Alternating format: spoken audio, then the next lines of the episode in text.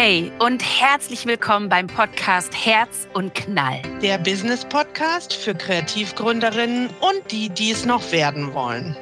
Wir sind Nelly und Linda, die Köpfe, die Stimmen und das Herz hinter Herz und Knall. In diesem Podcast widmen wir uns Themen rund um Gründung und Businessaufbau. Wir teilen Anekdoten, Wissen und wertvolle Tipps zum Nachmachen, Mitmachen und vor allem selber machen.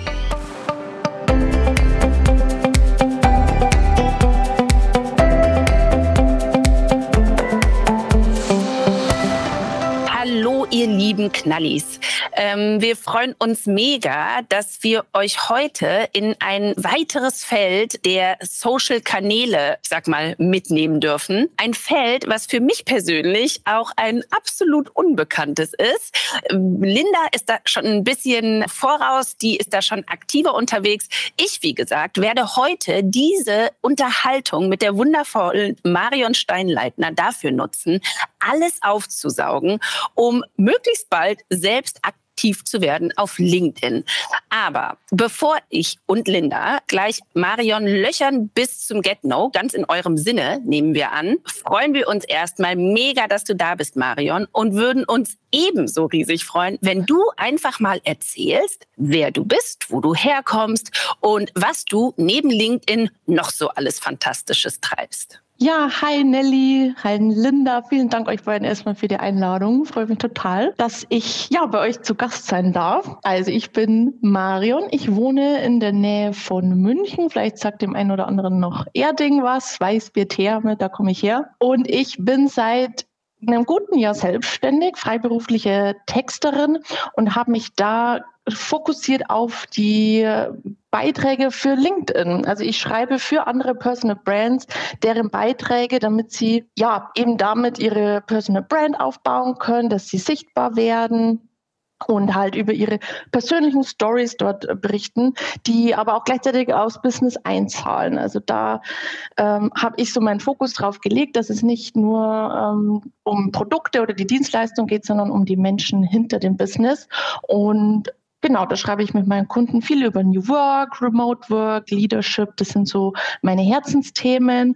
Und weil ich eben vom Schreiben und von diesen Themen nicht genug kriege, habe ich jetzt vor ein paar Wochen auch einen Newsletter gestartet, der heißt Digital Locals.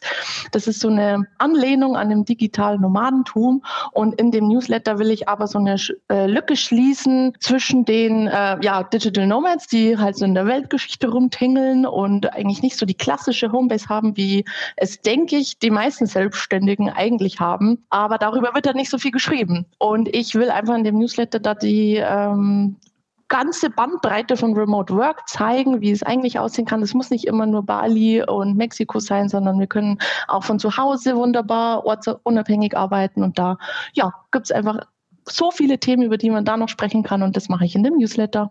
Marion, was ja immer für unsere ähm, Hörerinnen super spannend ist, ist, du hast ja gerade äh, damit eingeleitet, dass du gesagt hast, du bist jetzt seit gut einem Jahr selbstständig. Vielleicht kannst du uns noch einmal erklären, was du ganz grob vorher gemacht hast und wie du dann darauf gekommen bist, dich selbstständig zu machen und vor allem auch mit dem Thema oder den Themen, die du eben gerade bearbeitest. Hat sich, war das von Anfang an klar oder hat sich das auch im Laufe der Zeit entwickelt oder vielleicht sogar verändert? Mhm. Also ich habe schon immer gern geschrieben. So Deutsch war mal eins meiner Lieblingsfächer in, in der Schule und ich habe dann auch in der Ausbildung, die ich nach dem Abi gemacht habe oder in dem Praktika während des Studiums, habe ich eigentlich viel getextet. Äh, es war hauptsächlich Social Media dann irgendwann im Social Media Marketing und nach dem Studium habe ich dann ein Trainee angefangen in der Unternehmenskommunikation von Siemens. Also schon ein riesengroßer Laden und das fand ich am Anfang auch mega cool. Also ich wollte immer so ein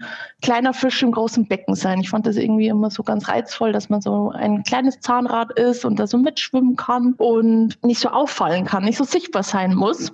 Und ja, am Anfang war das ganz cool, aber da kam ja dann irgendwann die Pandemie und der Lockdown und so sind wir irgendwie alle ins Homeoffice gewandert und da habe ich halt diese ganzen Vorzüge eines so großen Unternehmens konnte ich da einfach nicht mehr genießen. Also dass man das äh, schöne große Büro äh, hat, dass man da die Leute trifft, dass man auf tolle Events geht. Man sitzt dann irgendwie nur noch zu Hause und es wird intern nur noch umstrukturiert. Es geht viel weniger darum, an was du Spaß hast bei der Arbeit, was du willst, wo du, äh, welche Ziele du verfolgst. Du ja, bist eben nur ein kleines Zahnrad in dem Apparat. Und irgendwann hat sich da mein Mindset so geswitcht, dass ich mir dachte, so, nee, das will ich eigentlich gar nicht. Also nicht, nicht so, nicht wenn ich viel zu Hause bin, was mir so wiederum schon gut gefallen hat, eben das Homeoffice. Aber ja, irgendwann hat es dann angefangen zu brodeln. So, hm, irgendwie passt es jetzt nicht mehr. Ebenso von den Aufgaben her, ich war nur noch am Koordinieren und Planen, habe gar nicht mehr geschrieben und natürlich dann auch so die ganzen internen Strukturen, auch die Themen, die äh, dieser Konzern so hat, das ist ja beim Schreiben auch sehr wichtig, dass du über Themen schreibst, die dich auch wirklich interessieren. Und da habe ich mich dann einfach irgendwann nicht mehr äh, wiedergefunden. Und so ja, entstand dann langsam die Idee, mich vielleicht selbstständig zu machen, damit ich mich ja einfach, damit ich selber darüber entscheiden kann, was ich arbeite, was ich dann eben schreiben will, worüber ich schreiben will, mit wem ich zusammenarbeiten will. Aber mir war auch wichtig, dass ich da jetzt keinen Schnellschuss mache. Also, dass ich nicht einfach intern wechsle oder mir extern eine Anstellung suche, die halt viel mit Schreiben zu tun hat oder eben auch jetzt mich einfach so selbstständig macht, sondern ich wollte schon irgendwie die Gewissheit haben, dass es der richtige Schritt wäre und für mich rausfinden, was ich denn in einem Job brauche, damit ich glücklich bin, damit ich mich, ja, damit ich erfüllt bin. Und so habe ich mich dann für ein Traumjob-Coaching entschieden. Da hatte ich äh, von meinem Coach, den habe ich über LinkedIn tatsächlich im Feed entdeckt. Der war da bei einem anderen Post markiert mit seinem Podcast und dann habe ich mir seinen Podcast erst ein bisschen angehört und fand seine Tools und Impulse, die er da gegeben hat, echt super hilfreich. Habe das auch immer alles mitgeschrieben und irgendwann dachte ich mir so nach ein paar Wochen so, ja toll, jetzt schreibst du das alles mit, aber erstens habe ich es auch nie wirklich umgesetzt. Also ich habe mich nie hingehockt und das mal wirklich so durchgearbeitet. Und zweitens dachte ich mir so, ja, selbst wenn ich das mache, was mache ich denn da mit den Ergebnissen? Also wie interpretiere ich das und was bedeutet das für mich? Und dann war das für mich klar, okay, ich muss in dem sein Coaching rein, weil ebenso die Art und die Inhalte, die er da macht, das ist genau das, was ich jetzt brauche. Und so habe ich dann quasi ein drei Monats Coaching gestartet, wo ich dann am Ende eben mit der Entscheidung rausgekommen bin, Selbstständigkeit ist mein nächster Schritt, weil ja, das passt zu meinen Werten. Wir haben dann meine Werte definiert. Wir haben geschaut, was meine Must-Haves für einen Job sind, was meine Nice-to-Haves sind für einen Job. Und das hat sich dann alles einfach so summariert, dass die Selbstständigkeit der richtige Weg ist. Und dadurch war dann letztes Jahr im Frühjahr die Entscheidung, okay, ich kündige, ich mache auch den harten Cut. Also das war dann schon auch immer eine Überlegung, soll ich mich nebenberuflich selbstständig machen und eben diese finanzielle Sicherheit mitnehmen. Aber für mich war klar, von dieser Stelle, auf der ich saß, da will ich weg. Ich reduzieren quasi auf Teilzeit war für mich einfach keine Option. Und dann dachte ich mir, okay, die Ressourcen, die ich in eine neue Teilzeitstelle stecken würde, die könnte ich doch jetzt genauso gut auch in meine Selbstständigkeit stecken. Und wenn ich es merke, wenn es quasi der Geldbeutel leer oder nicht voll wird, dann kann ich ja später, nach einem halben Jahr oder Jahr, in der Selbstständigkeit wieder eine Teilzeitstelle anfangen. Und so war das dann für mich klar, okay, ich brauche den harten Cut. Ich will raus aus dem Konzern, rein in die Selbstverwirklichung und mich einfach äh, ja, mit dem Schreiben selbstständig machen. Es war ein langer Prozess, also von dem ersten Gedanken, okay, irgendwie passt was nicht, bis zum letzten Arbeitstag verging eigentlich schon über ein Jahr. Aber dadurch war ich mir sicher, dass es der richtige Schritt ist und bin sehr glücklich darüber darüber. so viele spannende Sachen hast du gesagt. Zum einen gleich das, was jetzt sozusagen das Ende der Ausführung an der Stelle war, der Umstand, dass es Zeit braucht oder Zeit in Anspruch nehmen darf, so eine Entscheidung zu treffen. Also dass das nichts ist, was man über Nacht entscheiden muss und dass das, glaube ich, ganz wichtig ist, dass man sich diesen Druck gar nicht selbst auferlegt, innerhalb kürzester Zeit zu entscheiden, sondern diesen Weg auch wirklich zu gehen, die hm, ganzen Aspekte abzuwägen und die Für und Wider sich vor Augen zu führen, um sich immer mehr dann dahin zu bewegen, wo man wirklich hingehört. Denn so ein Weg kann ja auch damit enden, dass man eben feststellt, so, hm, nee, ich glaube, die Vorteile einer Anstellung sind für mich doch überwiegend. Und insofern finde ich das schon mal eine super wertvolle Information, die du hier teilst, dass es ganz legitim ist, dass von dem ersten kleinen, ja, sagen wir mal, Samen bis hin zur Erblühung einfach ein bisschen Zeit vergehen darf. Ja, unbedingt. Also da vor allen Dingen eben vom, von dem Standpunkt aus, dass man überlegt, in die Selbstständigkeit zu gehen, ist es wirklich nichts, was man überstürzen sollte. Es war bei mir auch so ein Timing-Problem, nee, für mich war es so eine Timing-Sache, weil ich, ja, ich bin jetzt Ende 20, ich habe keine Kinder, ich habe keinen Immobilienkredit, den ich abbezahlen muss. Ich habe mir natürlich ein bisschen Puffer angespart. Ich dachte mir einfach von vornherein, okay, du überlegst dich selbstständig zu machen. Vom Timing her gibt es keinen besseren Zeitpunkt, weil ich nur auf mich schauen muss. Ich kann mich da ausprobieren. Ich muss eben keine ähm, großen finanziellen ähm, Fixkosten stemmen.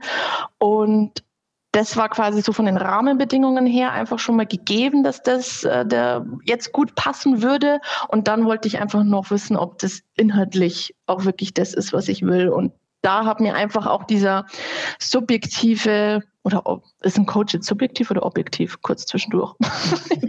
Naja, äh, vielleicht ähm, in dem Fall ein objektiver Blick, ein objektiverer ja. Blick darauf, auch wenn er ein Subjekt ist. Genau. Ja. Okay. Da hat mir einfach der objektive Blick vom Coach, also dass er nur, sich nur auf mich konzentriert hat, hat mir da unglaublich geholfen. Weil natürlich in meinem Umfeld waren ganz viele so, oh, du kannst doch den Konzern nicht verlassen, das ist doch eine sichere Stelle und es wäre doch blöd, wenn du da gehst. Und ich hatte ja damals eher ein Bore-out statt Burnout. Also ich war echt unterfordert und dann war halt auch oft so, hey, du kriegst ja da so viel Geld, für das dass du nicht so viel tun musst. Und ja, aber für Leute wie mich, die aber Sinn und Erfüllung im Job haben wollen, bringt es einfach nichts, wenn man regelmäßig sein Gehalt kriegt und aber sich äh, sonntags nicht auf die nächste Woche freut, morgen schon äh, dem Feierabend gegenfiebert. Das kann kein Gehalt der Welt aufwiegen. Und dementsprechend hat mir da das Coaching einfach geholfen, dass da jemand war, der da keinen Wert drauf gelegt hat, was jetzt andere denken könnten oder was das jetzt für meintlich für ein toller Job ist, sondern der hat sich halt einfach nur auf mich konzentriert, kannte meine Eltern nicht, meinen Freund nicht, meine Freundinnen nicht, niemanden. Es ging nur um mich und das war wirklich ein ausschlaggebender Punkt und ein echter Mehrwert, dass ich da gesagt habe, okay, ich investiere jetzt dann das Coaching, weil ja, ich will jetzt einfach einmal für mich rausfinden, was ich eigentlich will. Das wäre tatsächlich auch mein zweiter Punkt gewesen, den ich gerne nochmal hervorgehoben hätte, dass es sehr wertvoll sein kann, gleich zu Beginn auch zu investieren oder generell zu investieren in die eigene Entwicklung, ob das die persönliche Entwicklung ist oder eine berufliche Entwicklung, weil, und du hast es so wundervoll beschrieben, es manchmal wertvoll ist, einen Blick von außen, also diesen objektiveren Blick mit zu Rate zu ziehen, denn die Menschen, die direkt um einen herum sind, haben eben, ob sie wollen oder nicht, immer auch eigene Interessen, auch wenn sie die in dem Moment, wo sie dich beraten, vielleicht zurückhalten wollen, haben sie eigene Interessen, die immer ein bisschen mitfahren. Also immer so ein bisschen auch eine eigene Agenda. Das heißt, die Person, die du dafür bezahlst, dich zu coachen, sieht genau, wie du es so fantastisch beschrieben hast, in erster Linie dich, deine Kompetenzen, deine Fähigkeiten, deine Persönlichkeit und schaut dann mit dir zusammen, welcher Weg der richtige für dich sein könnte. Jetzt bist du seit einem Jahr selbstständig. Würdest du sagen, die Entscheidung, die du getroffen hast vor einem Jahr oder in dem Prozess von, ja, dann letzten Endes in der letzten zwei Jahre. Würdest du sagen, dass die Entscheidung richtig war, diesen Schritt zu machen? Auf jeden Fall. Also wenn es um, um die Erfüllung im Job geht, also in meinem in meinem Tun, in das, was ich für meine Kunden, Kundinnen mache, auf jeden Fall. Wobei ich natürlich auch definitiv dafür bin, dass man aufhören muss, diese Selbstständigkeit zu äh, glorifizieren und zu romantisieren, weil es ist auch nicht alles toll. Also so die ganzen Steuerthemen, Buchhaltung, Gründerzuschuss, also diese ganze Bürokratie drumherum, das ist natürlich auch eine reinste Gefühlsachterbahn, jetzt auch äh, mit den Umsätzen, weil man ja jetzt eben nicht mehr jeden Monat sein Fixgehalt bekommt. Also also da gibt es natürlich auch Punkte, die da ja stressig sind, aber es ist, es ist mir wert. Also die sind lang nicht so groß, diese negativen Punkte, wie es andersrum in der Anstellung war, weil ich denke nämlich schon, dass es eigentlich nie einen Job gibt, wo alles perfekt ist. Die Frage ist nur, wie hoch ist der Preis, den man für seine, für sein, die man für seine Erfüllung zahlen möchte oder für seine für seinen Job. Und da bin ich mir sicher, dass ich da in der Selbstständigkeit die richtige Entscheidung getroffen habe, weil ich kann jetzt schreiben, ich kann über Themen schreiben, die mich interessieren. Ich kann mir ja eigentlich die äh, Kundinnen aussuchen, mit denen ich zusammenarbeiten möchte. Und mir wird einfach nichts mehr vorgeschrieben, auch sei es in meinem Arbeitsumfeld, also wie ich arbeite, wann ich arbeite, wo ich arbeite. Also das, glaube ich, sagen ja die meisten Selbstständigen, dass das äh, ja das Allerschönste ist, dass man irgendwie so sein eigener Chef, seine eigene Chefin ist. Und das würde ich aktuell nicht missen wollen. Absolut. Ich glaube, für jede, die selbstständig ist oder sich dafür entschieden hat, äh, sind das natürlich so die unterschiedlichen Dinge, die man abwägen muss. Ne? Und genauso wie bei einer Festanstellung auch. Ähm, was ist mein Einsatz und was bekomme ich am Ende dabei raus? Genau. Ich würde jetzt gerne mal ein bisschen Butter bei die Fische machen und über LinkedIn sprechen, weil LinkedIn ist ja, ich sag mal, deine Spielwiese. Als Texterin hättest du dir ja ganz viele unterschiedliche Möglichkeiten, Plattformen, Branchen etc. suchen können, um zu schreiben, würde ich jetzt mal einfach ganz schlau behaupten.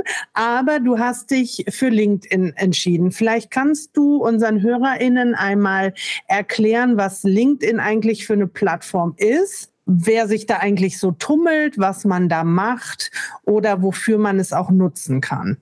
Also LinkedIn ist ein internationales Business-Netzwerk, also einfach eine Social-Media-Plattform, die automatisch so diesen Business-Mantel schon drumherum hat. Und da geht es einfach darum, dass man sich mit anderen Business-Kontakten vernetzt, viel Content teilt, der, was eben für mich als Texterin besonders schön ist, auch noch sehr textlastig ist. Also ich finde nämlich, dass zum Beispiel auf LinkedIn die Hemmschwelle, mit Content zu beginnen, dadurch geringer ist, weil es einfach der Hauptaugenmerk immer noch auf die, auf die geschriebenen Posts ist und kein Videocontent oder wenig auf die Bilder. Und mit diesem ja, Content und auch deinem Profil kannst du dir halt eben diese Personal Brand aufbauen. Also einfach so eine eigene Sichtbarkeit, in der du deine Werte vermittelst, natürlich auch in gewisser Weise dein Produkt oder deine Dienstleistung platzieren kannst, wo ja Menschen einfach sich für andere Menschen in dem Sinne interessieren, ohne dass es krass ums Verkaufen im direkten Sinne geht. Also natürlich gibt es hier und da immer wieder so werbliche Posts, wo man ein Angebot machen kann. Hey, bei, meinem, bei meiner Dienstleistung habe ich jetzt gerade das Angebot oder ich habe ein neues Produkt gelauncht. Aber eigentlich geht es darum, den, deiner Community den Blick hinter die Kulissen zu geben, zu zeigen, ähm, ja, wo stehst du gerade bei der Gründung? Was sind deine Herausforderungen? Was, welche Learnings hast du aus der Vergangenheit gezeigt, so dass die Leute einfach ein Vertrauen zu dir als Mensch, als Unternehmerin, als ja, was auch immer deine, äh, dein Beruf oder deine Berufung ist, dass die einfach so zu dir Vertrauen aufbauen, ohne dass du immer so krass daran denkst, ich muss ja Umsatz machen. Das ist quasi natürlich auch äh, die langfristige Konsequenz oder das langfristige Ziel von Personal Branding, dass man damit natürlich auch letztendlich sein Geld verdient. Aber beim Content und auf dem Profil an sich geht es jetzt mehr um dich als Mensch und nicht dich und mit deinem Produkt. Vielleicht können wir einfach mal für die, die eben noch nicht auf der Plattform unterwegs sind, einfach mal erklären, wie das so aussieht. Also, weil ich bin jetzt ja zum Beispiel auch auf LinkedIn. Man hat ja ein Profil, ne? genauso wie auf anderen Social Media Plattformen auch. Aber das Profil sieht ja ein bisschen anders aus als es jetzt zum Beispiel auf Instagram ist. Das Erste, was finde ich sehr heraussticht oder einfach anders ist, ist, dass du dort mit deinem Namen unterwegs bist. Ne? Also ich weiß nicht, ob es jetzt vielleicht auch noch Firmenprofile gibt, da können wir ja gleich auch nochmal drüber sprechen, aber du bist ja mit deinem richtigen Namen dort unterwegs. Und im Prinzip ist ja dein Profil auch erstmal ein, ich sag mal, Spiegel deiner beruflichen Stationen, dem, was du, wo du vielleicht studiert hast, also deinem beruflichen Werdegang, weil es ist ja ein Business-Netzwerk. Das heißt, das Profil umschreibt auch erstmal vor allem dein, ich sag mal, berufliches oder unternehmerisches Dasein. Kannst du das so bestätigen oder noch was hinzufügen? Passt das so? Ja, äh, ja. Ja, gut. Ich würde gut, dass sagen, wir dich da haben, dann kannst du es bitte gerne ergänzen. Also ja, also im ersten Anlauf ist das LinkedIn-Profil so der Spiegel vom Lebenslauf, aber eigentlich kann es so viel mehr. Ich sage eigentlich lieber, dass dein LinkedIn-Profil deine Landingpage ist, weil der Teil mit den beruflichen Stationen ist ja, ja, vielleicht so ein Drittel ungefähr von dem ganzen Profil, was du da ausfüllen kannst. Also, jetzt habe ich kurz den Faden verloren. Auf dem Profil kannst du ja noch viel mehr ausfüllen als nur die beruflichen Stationen. Du hast ja auch einen Infotext, da kannst du einen schönen Text zu dir schreiben und nicht nochmal deinen Lebenslauf wiederholen, sondern da zum Beispiel schon was Persönliches reinpacken. Du hast einen Profilbanner, das ist quasi nicht nur dein Profilbild, sondern über dein Profilbild ist auch nochmal, da kannst du eine Grafik reinfügen oder auch nochmal so einfach was zu dir erzählen. Du hast, das ist eigentlich das Allerbesonderste an LinkedIn, nicht nur, dass du da eben mit deinem Klarnamen stehst, das, da hast du absolut recht, Linda, das ist so der eine wichtige Unterschied zu den anderen Social-Media-Plattformen, aber was auch noch sehr signifikant ist, dass unter den Namen gibt es ja, der heißt Slogan. Das sind 220 Zeichen, die immer mit erscheinen, wenn du aktiv auf LinkedIn bist. Also wenn du irgendwo kommentierst oder wenn du einen Beitrag teilst, dann sehen die Leute immer deinen Namen, die sehen dein Profil und diesen Slogan. Und dieser Slogan ist einfach der perfekte Ort, der erste Einstieg zu deinem Business, weil hier kannst du quasi schon mal platzieren, wer du bist oder was du machst. Also in meinem Fall steht ja da zum Beispiel LinkedIn Ghostwriting, weil ich für andere Leute die Beiträge schreibe. Das ist mein Angebot. Und wenn ich quasi einen Beitrag teile oder kommentiere, dann sehen die Leute immer, ach, das ist Marion, so sieht sie aus und die macht LinkedIn Ghostwriting. Und das ist quasi schon mal der erste Schritt, um neue Leute auf dich aufmerksam zu machen. Die sehen zum Beispiel deinen Kommentar oder deinen Post, dann klicken die eben auf dein Profil. Dann, wenn das perfekt ausgefüllt ist, also eben mit deinen Business-Informationen, das kann jetzt eben äh, sein, was du, wie deine Dienstleistung genau aussieht, was, wie dein Produkt genau aussieht. Natürlich eben auch der persönliche Aspekt, der ist nach wie vor sehr wichtig auf LinkedIn. Aber du kannst auch an verschiedenen Stellen Links setzen. Also, dass du zum Beispiel oben im Header, du hast in der Berufsstation, du kannst, glaube ich, drei oder an drei oder vier verschiedenen Orten auf dein Profil Links setzen. Und da kannst du die Leute entweder ähm, auf dein Instagram-Profil schicken oder auf deine Homepage. Oder ich habe da zum Beispiel äh, mein Newsletter an der einen Stelle drin, ich habe an der anderen Stelle einen Calendly-Link drin, wo sich Menschen direkt ähm, ein Kennenlerngespräch mit mir buchen können. Und so ist es einfach Schritt für Schritt ein Funnel, wie du Leute ja zu, zu dir bringst, zu deinem Produkt.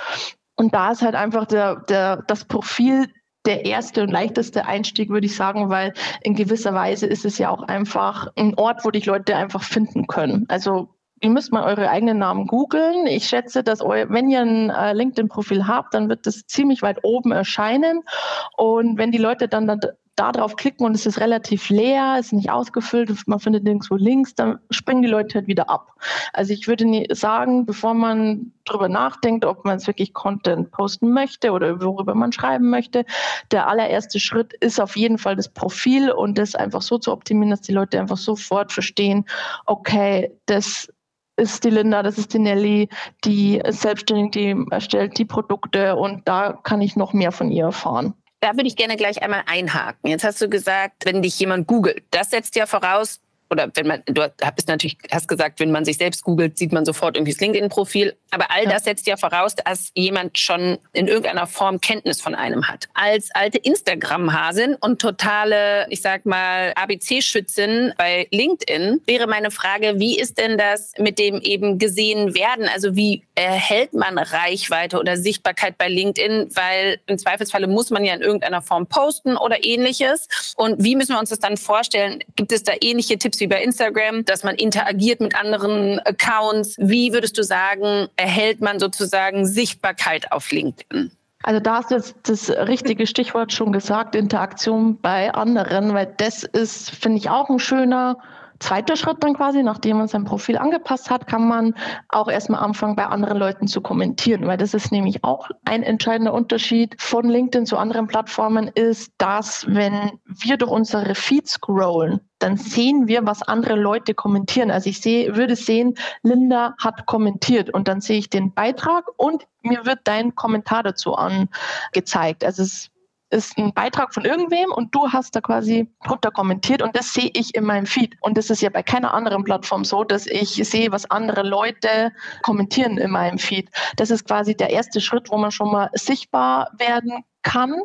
innerhalb seiner Community und vor allen Dingen auch testen kann, ein bisschen Mehrwert zu geben innerhalb des Kommentars, weil ja, auf LinkedIn eben da ist Mehrwert eines der größten Keywords überhaupt und da geht es auch in den Kommentaren darum, nicht nur ähm, tolles Foto oder schöner Beitrag zu schreiben, sondern man will eigentlich immer in gewisser Weise den Beitrag ein bisschen ergänzen mit seiner Meinung, mit seinen Insights. Und das ist einfach schon mal ein erster Schritt, diese Sichtbarkeit ein bisschen für sich ja, schmackhaft zu machen mit den Kommentaren, sich da Leute in sein Netzwerk zu holen, die natürlich zum einen die eigene Zielgruppe anspricht, aber zum anderen natürlich auch, wo ich gut drunter kommentieren kann. Das sind zum Beispiel Influencer, die schon größere Reichweite auf LinkedIn haben oder andere Expertinnen aus meiner Branche, die kann man einfach einladen in seine Netzwerk und dann hat man da automatisch quasi mehr und mehr Content, mit dem man interagieren kann. Und wenn man da mal warm geworden ist mit dem Kommentieren, kann man ja entweder danach oder natürlich auch sehr gern schon parallel dazu seine eigenen äh, Beiträge teilen. Und da ist mein Credo nicht lange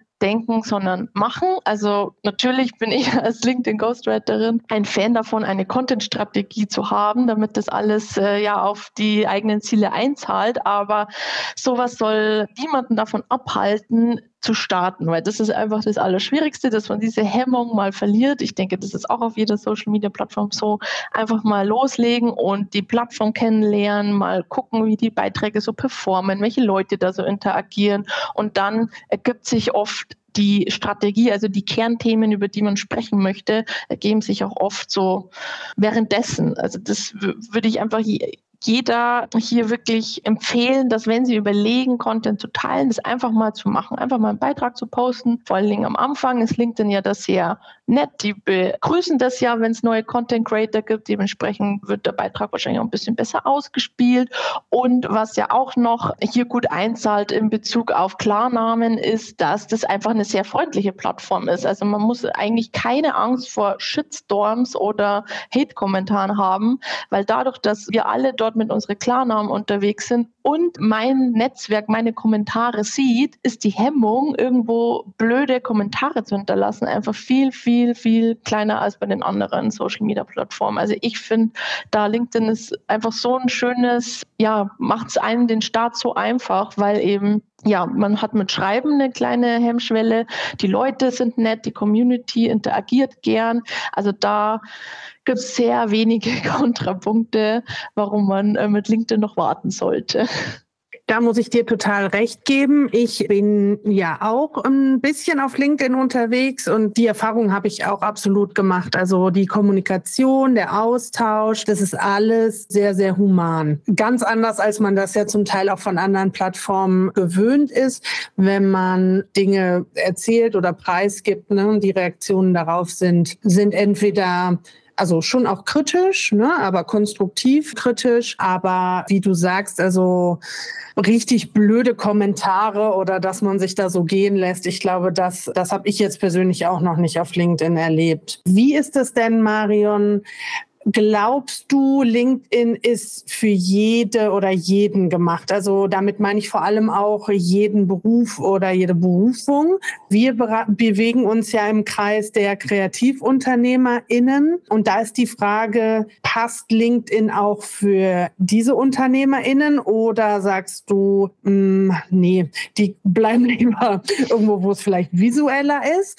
Und ist es für eine bestimmte Berufsgruppe gemacht oder glaubst du, dass es eine Plattform für, für alle quasi? Ich bin davon überzeugt, dass es eine Plattform für alle ist. Es geht einfach nur darum, dass man rausfindet, welcher Content da quasi am meisten auf mein Ziel einzahlt. Weil vor allem bei KreativunternehmerInnen sagen, die haben ja in den meisten Fällen ein Produkt, würde ich jetzt mal sagen. Und auf Instagram kann man ja immer super eben die Produkte äh, fotografieren, Rabattcodes in die Stories packen und so weiter und so fort. Da geht es ja schon auch viel immer ums direkte Verkaufen.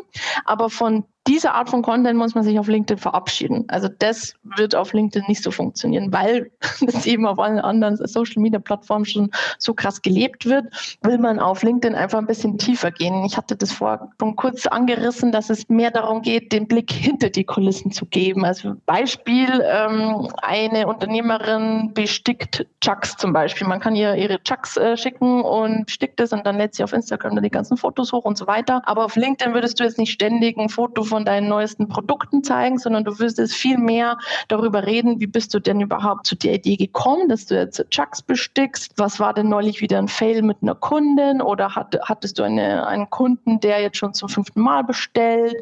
Hast du auch neue Produkte? Also es ist nicht so, dass man komplett nicht werblich sein darf, sondern hin und wieder, das ist halt so, da muss man halt den Sweet Spot finden zwischen ja, indirekten Stories, die halt auf, auf die Produkte einzahlen und halt so werbliche Posts wie zum Beispiel, hey, neben den Chucks besticke ich jetzt auch deine Jeans oder so. Und das kann man natürlich schon mal machen, weil im Grunde überschneidet sich die Zielgruppe ja schon. Also ich wäre ja vielleicht auch interessiert daran, ähm, bestimmte Produkte von KreativunternehmerInnen zu kaufen, aber ich würde auf LinkedIn halt nicht erwarten, dass immer so krass Werbung dafür gemacht ist. Dementsprechend wenn quasi KreativunternehmerInnen überlegen, auf LinkedIn aktiv zu werden, würde ich mich ein bisschen davon wegbewegen, immer über das Produkt zu sprechen. Dafür wäre zum Beispiel das Profil halt da, dass man sagt, zum Beispiel, man verlinkt eben auf den Shop oder auf die Instagram-Seite. Oder es gibt auch so eine Sektion, die im Fokus steht. Da kann man auch nochmal einen Link reinpacken. Oder eben die, diesen einen Beitrag, wo ich mal mein Produkt erwähne, kann ich da highlighten und dann finden die Leute ähm, diesen Beitrag immer, wenn sie auf meinem Profil gehen. Aber in der Regelmäßigkeit, ich würde mal sagen, am Anfang reichen so ein, zwei Posts pro Woche, geht es echt immer eher als um dich als Unternehmerin und weniger um dein Produkt. Das ist quasi so der, der Unterschied zu anderen Social Media Plattformen. Und deswegen finde ich eben auch, dass LinkedIn für alle gemacht ist, auch Angestellte, die haben auch einige Stories zu erzählen. Man muss halt ja, einfach so sich bewusst machen, dass es um, um mich geht, um meine Werte, meine Kompetenz, meine Expertise und nicht darum, ähm, immer mein, mein Produkt oder meine Dienstleistung zu platzieren. Vielleicht kann ich auch noch mal ein paar Beispiele nennen von KreativunternehmerInnen, die ich ähm, gesehen habe oder Branchen und denen ich auch folge oder mit denen ich vernetzt bin und bei denen es mir unheimlich Spaß macht, auch ähm, denen zuzugucken, weil genau wie du sagst, viele KreativunternehmerInnen nehmen auf LinkedIn auch so ein bisschen mit. Also du kannst manchmal fast eins zu eins miterleben, wie jemand gründet oder wie er sich entwickelt und darüber eben schreibt und seine Learnings preisgibt. Das heißt, wenn du gerade da draußen oder wenn ihr gerade dabei seid zu gründen, ist LinkedIn auch eine Plattform, auf der ihr Gleichgesinnte finden könnt und denen eben folgen könnt. Was machen sie denn jetzt gerade genau? Was ist der nächste Schritt? Aber auch zum Beispiel FotografInnen, was habe ich noch gesehen? DamenschneiderInnen, ja, die sich mit dem Thema zum Beispiel dann Businesskleidung auch beschäftigt haben, die dort wie du sagst, sehr subtil natürlich Werbung für sich machen, aber dadurch, dass sie dort eben präsent sind und sagen, also bei mir kannst du dir auch deine quasi Business-Garderobe schneidern lassen äh, und dort mitnehmen in den Prozess, natürlich indirekt schon auch wieder Werbung machen. Das heißt, wie glaubst du denn, funktioniert das? Also auf der einen Seite machst du Kontakte, ja, du knüpfst Kontakte mit anderen UnternehmerInnen. Aber auf der anderen Seite, du bist jetzt in dem Falle ja auch, hast eine Dienstleistung oder bist Beraterin, verkaufst du ja auch darüber deine Leistung. Das heißt, es ist ja, es ist ja schon so ein bisschen eine Mischplattform, ne? Also man kann die ja für unterschiedliche Sachen nutzen. Würdest du das auch so, so sagen? Auf jeden Fall. Also diese Mischung ist eben das, das Schwierige an, an LinkedIn-Content. In meinem Fall ist es natürlich ein bisschen praktischer, weil ja eigentlich jeder meiner Posts in gewisser Weise Werbung für meine Dienstleistung sind, weil ich ja eben für andere LinkedIn-Beiträge schreibe. Aber wenn ich jetzt über ja eben UnternehmerInnen nachdenke, die kreativ sind oder kreative Produkte haben, dann ja, muss man halt immer sich bewusst machen, dass man das Produkt halt nicht zu oft irgendwie erwähnen darf, sondern mh, mm, einfach so den Sweet Spot finden muss, wo man äh, zwischen sich als Unternehmerin oder über das Unternehmen spricht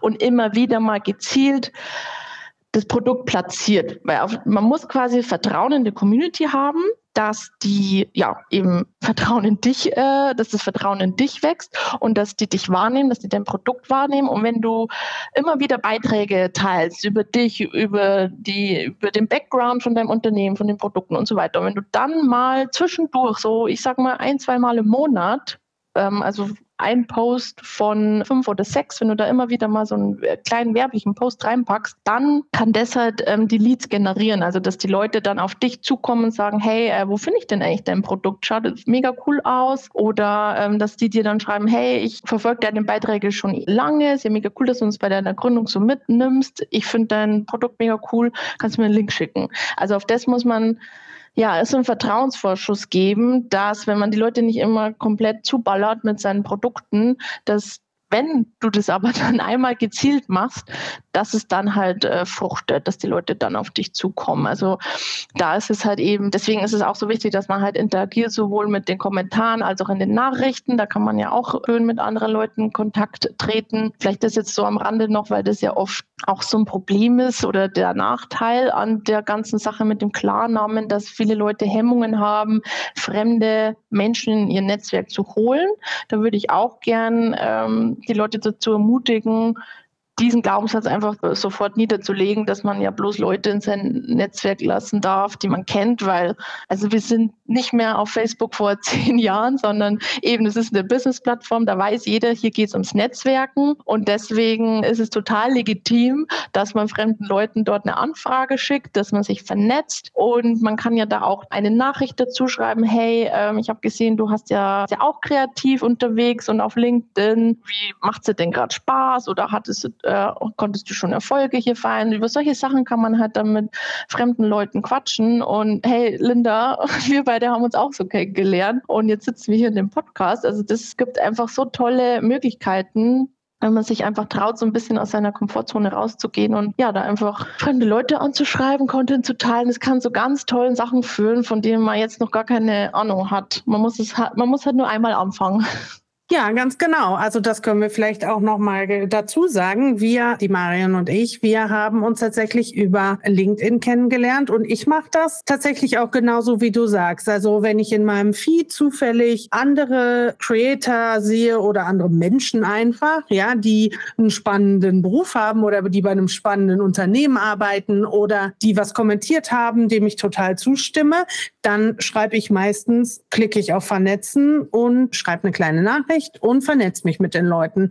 Und so kann ja dann eben auch ein Netzwerk sehr, sehr schnell wachsen. Wie ist es denn mit den Reichweiten auf LinkedIn? Kann man das genauso sich vorstellen wie bei Instagram zum Beispiel oder anderen bekannten Social-Media-Plattformen? Oder fun funktioniert das mit, auch mit dem Algorithmus oder wie funktioniert das? Kannst du dazu noch was sagen? Also ich kann jetzt keine Vergleiche ziehen, weil ich wiederum nicht aktiv bin auf Instagram. Aber was ich sagen kann, ist, dass LinkedIn noch sehr gut organisch funktioniert. Also dass man halt ohne äh, Budget Posts machen kann, die gute Reichweite erzielen. Immer wieder, also zwei, dreimal im Jahr geht dann irgend so ein Algorithmus-Update äh, durch, wo sich wieder alle aufregen, dass die Reichweite wieder gedrosselt wird und so weiter. Aber ich habe jetzt zum Beispiel knapp 4000 Follower und mein Ziel ist einfach, dass ich sage, mit jedem Beitrag will ich halt alle meine äh, Follower erreichen. Also wenn ich so 3.000, 4.000 Reichweite habe, bin ich schon zufrieden. Und sobald es äh, fünfstellig ist, kann man einfach davon ausgehen, dass einfach dreimal so viele Leute meine Beiträge gesehen haben, wie ich Follower habe. Und das ist ja genau das, was wir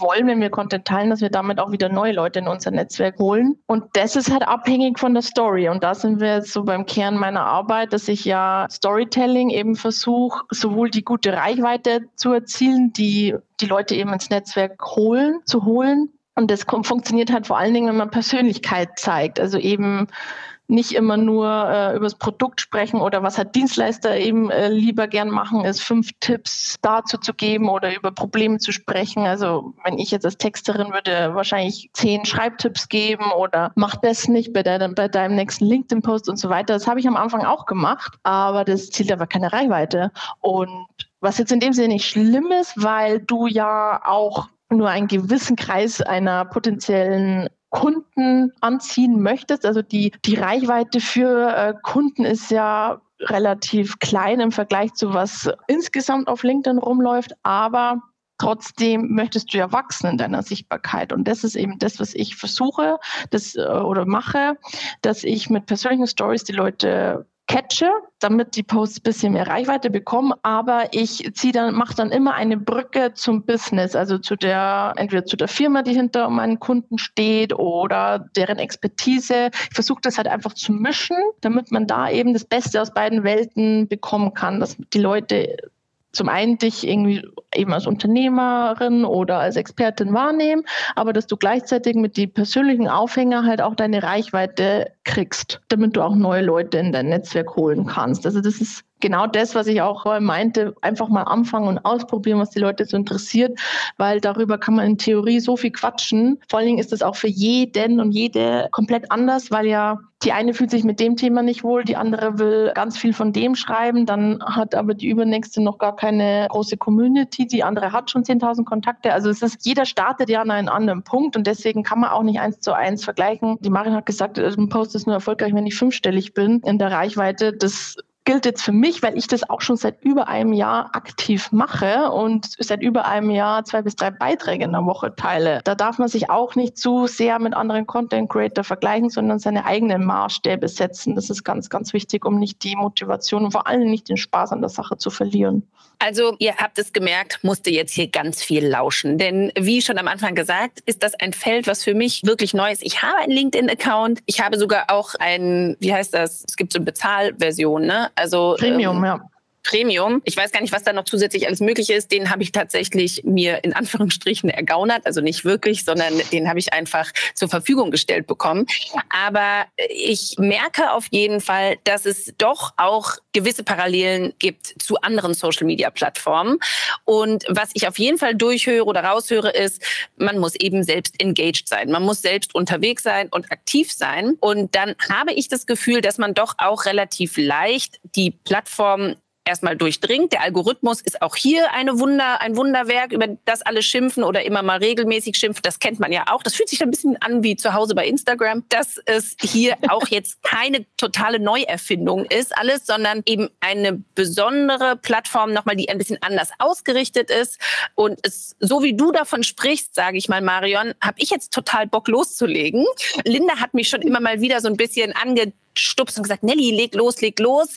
Ich merke, da bewegt sich was, das ist super spannend. Ich bin total angestachelt, jetzt damit loszulegen. Du hattest es jetzt gerade erwähnt, was ich sonst gefragt hätte. Was würdest du sagen, was Regelmäßigkeit des Postens betrifft? Du sagtest jetzt, du postest zwei bis dreimal die Woche. Ist das so ein realistisches, ja, ein realistischer Rhythmus? Und ist es hier ähnlich wie bei Instagram, dass es eben darauf ankommt, einfach eine gewisse Regelmäßigkeit an den Tag zu legen? Auf jeden Fall. Also Regelmäßigkeit ist da das Allerwichtigste, die Kontinuität zu halten. Und wenn man anfangen will, reicht auch erstmal ein Beitrag pro Woche. Hauptsache man hockt sich hin, schreibt die Beiträge. Am Anfang fände ich es persönlich sinnvoller, wenn man sich eher ähm, kleine Schreibblöcke legt und dafür regelmäßiger schreibt. Also dass man sagt, vielleicht jeden Tag oder jeden zweiten Tag nehme ich mir eine halbe Stunde oder Stunde Zeit, um ein, zwei Beiträge zu schreiben damit da einfach die Übung reinkommt in Storytelling und dass man auch die vergangenen Beiträge ein bisschen Revue passieren kann, ein bisschen überlegen kann, okay, was kann man da vielleicht verbessern, was könnte ich beim nächsten, über welches Thema könnte ich beim nächsten Beitrag schreiben. Also, dass man sich da regelmäßig die Zeit nimmt, sich mit seinem Content zu befassen. Und wenn man da mal ein bisschen drin ist, ein bisschen Übung hat, ein bisschen schneller ist bei einem Beitrag, dann würde ich sagen, nimmt man sich einen großen Schreibblock vor. Ich mache mir zum Beispiel Montagvormittag ist meine Zeit, wo ich meine Beiträge für die Woche erstelle, weil ich mir denke, okay, das ist so mein Lieblings-To-Do mit dem soll die Woche starten. Und dann nehme ich mir Montagmorgen die Zeit für mich und schreibe mir da quasi aktuell äh, meine zwei bis drei Beiträge runter. Und dann sind die halt auch einfach schon mal im Backlog drin und dann kann ich die äh, der Woche über, über die Woche verteilt posten. Und dann kann man sich natürlich noch überlegen, wie man eine Routine findet, um regelmäßig zu interagieren, also eben sein Netzwerk zu erweitern, zu kommentieren. Ich mache das zum Beispiel so, dass ich, bevor ich quasi mit der normalen Arbeit, sage ich mal, anfange, also mit Schreiben oder so, da sage ich, ich blocke mir am Anfang des Tages 20 Minuten für LinkedIn, um auf ähm, offene Nachrichten zu um auf offene Nachrichten zu antworten, um ein paar Kommentare zu setzen und dann nehme ich mir am Nachmittag auch nochmal 20 Minuten Minuten, um da zum Beispiel ein Netzwerk zu erweitern. Also bei LinkedIn ist Fluch und Segen zugleich, dass es da sehr viele Optionen gibt, um sichtbar zu werden, um Reichweite zu generieren und dementsprechend ja, kosten die auch sehr viel Zeit, wenn man da kein System entwickelt. Also sich einfach random vorzunehmen, hey, ich will Content teilen und ach, jetzt muss ich noch ein paar Leute einladen und den habe ich jetzt auch schon seit fünf Tagen nicht geantwortet, dann artet das nur einen Stress aus und man hört wahrscheinlich relativ schnell wieder auf. Also da ist auch wieder das äh, Motto weniger ist mehr. Lieber mal mit einem Beitrag pro Woche starten, regelmäßig Leute ins Netzwerk hinzufügen, vielleicht ein, zwei Kommentare am Tag machen. Aber wie gesagt, da ist einfach die Kontinuität das Wichtigste und lieber mit wenig anfangen als gar nicht. Und dann kann man es ja auch langsam steigern. Also wenn man dann eben merkt, hey, der Post kommt jetzt wieder gut an oder ich könnte jetzt noch einen Post schreiben, dann kann man das einfach nach und nach immer äh, steigern und da mehr draus machen. Das ist ja dann, funktioniert doch dann ganz gut. Marion, wenn jetzt die eine oder andere Hörerin neben der Nelly natürlich Bock hat, auf LinkedIn zu starten und jetzt ein ganz neues Profil aufsetzen, wo sie vielleicht noch gar keine Kontakte, kein Netzwerk, keine FollowerInnen haben, würdest du sagen, dass der erste Schritt dann erstmal sein muss, sein, schon ein kleines Netzwerk aufzubauen, kann man sagen, ab einem Netzwerk von 100 sag ich jetzt mal, macht es Sinn überhaupt auch Posts zu schreiben? Oder würdest du sagen, das kann, das kann gleichzeitig losgehen? Ich würde sagen, es kann uns schon gleichzeitig losgehen. Also wenn man jetzt ein neues Profil erstellt, ist es natürlich die allererste Aufgabe, sein Profil auch gleich anzupassen, weil es natürlich schon so ist, dass wenn du dein Netzwerk erweiterst und eben der einen Person eine Anfrage schickst, dann wird die erstmal auf dein Profil gehen und schauen, ob ob da irgendwelche Synergien da sind, ob du irgendwie sympathisch rüberkommst, ob sie sich einfach mit deinen Themen identifiziert, identifiziert oder sich dafür interessiert. Und dann nehmen die anhand dessen die, Anna, äh, die Netzwerkanfrage an. Deswegen ist, wenn man quasi neu anfängt, erstmal die Profiloptimierung das Allerwichtigste und dann ähm, ja, kann man sich parallel dazu schon mal die Leute ins Netzwerk holen und dann kann man auch schon relativ bald seinen Content anfangen zu teilen, weil das ist natürlich ich würde sagen, quasi outbound, die Outbound-Strategie, weil wenn du Content teilst und dein Netzwerk und Science plus 100 Leute liken deinen Content, dann wird es ja quasi in deren Feed oder bei in, im Feed ähm, von deren Community auch wieder angezeigt. Also so kannst du halt quasi auch dafür sorgen, dass dich Leute finden, die du gar nicht suchst. Es, es klingt jetzt negativer als gewollt, aber mit Content kannst du quasi Leute auf dich aufmerksam machen, nach denen du jetzt quasi so strategisch gar nicht auf der Suche bist. Jetzt habe ich es gar nicht so gut umschrieben. Genau. Also mit äh, Content fischst du quasi neue Leute, holst du neue Leute zu dir und das, deswegen würde ich schon auch sagen, man kann parallel anfangen, schon mal Content zu teilen und vor allen Dingen das Schöne ist ja auch, man lernt erstens dort schreiben, man lernt die Analytics kennen, also wie der Algorithmus so arbeitet und vor allen Dingen, ähm, wenn das Netzwerk noch klein ist, kann man ja irgendwann auch wieder anfangen, den Content zu recyceln. Also die Beiträge, die ich vor drei, vier Monaten geschrieben habe, das weiß ja jetzt keiner mehr, was ich vor drei, vier Monaten gepostet habe. Und erst recht, wenn das Netzwerk noch klein ist, kann man sich halt immer wieder so die Posts nehmen, die ein bisschen anpassen natürlich. Es geht schon auch darum, einen Lerneffekt zu erzielen und die immer wieder besser zu machen. Und dann kann man die Beiträge auch immer wieder verwenden. Also nur, also man braucht jetzt nicht denken, okay, ich habe 100 Kontakte, ich kann jetzt noch nicht die ganzen guten Themen spielen, weil dann sind die ja verbrannt. Also so braucht man nicht denken, das ist ja auch wieder bei jeder Social Media Plattform gleich, dass Content Recycling wichtiger Punkt ist. Und dementsprechend kann man da gern schon mal parallel mit Content und Kommentaren anfangen, wenn man ja, auf LinkedIn durchstarten will und noch nicht so ein großes Netzwerk hat. Super gut. Also, wie gerade schon gesagt, die Nelly ist angestachelt. Ich muss sagen, ich habe jetzt auch wieder richtig Bock auf LinkedIn äh, mehr zu machen. Für so viele Themen kann es spannend sein. Jetzt ganz konkret bei uns, bei mir oder bei der Nelly. Wir können natürlich über den Podcast auch reden. Wir können uns über, über unsere Gästinnen reden. Wir können über die Themen reden, die wir schon im Podcast besprochen haben oder besprechen wollen wollen. Wir können natürlich auch über unsere eigene Selbstständigkeit sprechen. Wir können über unsere Businesses reden, über unsere Business-Ideen und da natürlich nicht nur, ich sag mal, Partnerinnen in Crime finden, sondern auch einfach spannende Menschen zum Austausch. Je nachdem, was ihr da draußen macht, kann das ähm, für eure Dienstleistung oder eben auch für eure Produkte super, super spannend sein. Wir laden euch auf jeden Fall ein, euch das anzuschauen. Geht auch einfach mal auf unsere Profile, connectet euch sehr, sehr gerne mit uns allen,